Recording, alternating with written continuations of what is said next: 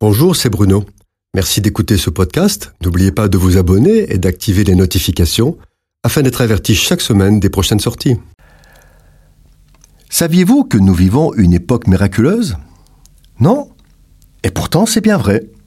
C'est en tout cas ce que bon nombre d'auteurs modernes prétendent avec un enthousiasme si grand que nous avons envie de les croire.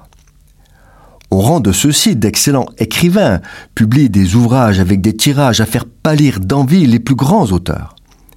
Ils sont résolument optimistes, tant mieux, car le bon sens populaire nous tirerait plutôt vers le bas. Qu'est-ce qui leur permet d'être si euphoriques? Un mot magique, statistique. Ainsi, par elles, nous apprenons que les guerres tuaient des populations entières, Aujourd'hui, elles ne sont qu'au cinquième rang des causes de mortalité, bien après l'avortement, le diabète, les suicides et les crimes. La guerre ne tue plus, le monde va mieux, il est en paix. Les famines, à l'époque de Louis XIV, tuaient 15 à 20% de la population européenne. Aujourd'hui, c'est l'obésité qui tue 3 millions de personnes par an.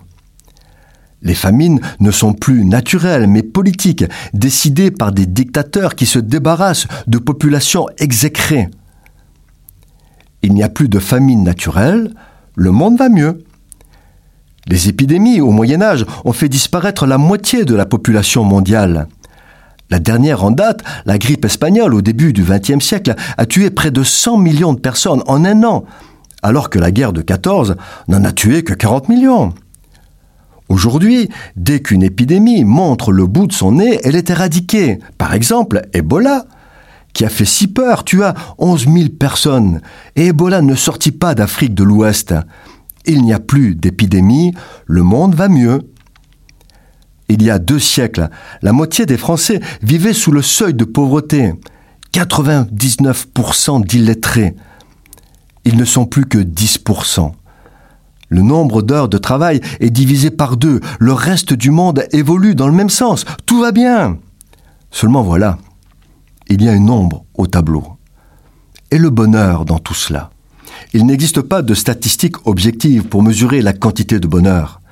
Par contre, si l'on considère le nombre de drogués, la quantité phénoménale d'euphorisants consommés, les dizaines de millions d'obèses qui s'empiffrent tellement ils sont mal dans leur peau, le presque million de suicides par an, les addictions comme le jeu qui pousse des millions de gens à s'abrutir avec des jeux débiles pour oublier l'ennui d'une non-existence.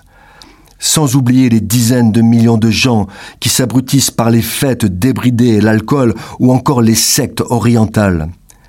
En réalité, le monde n'est pas heureux.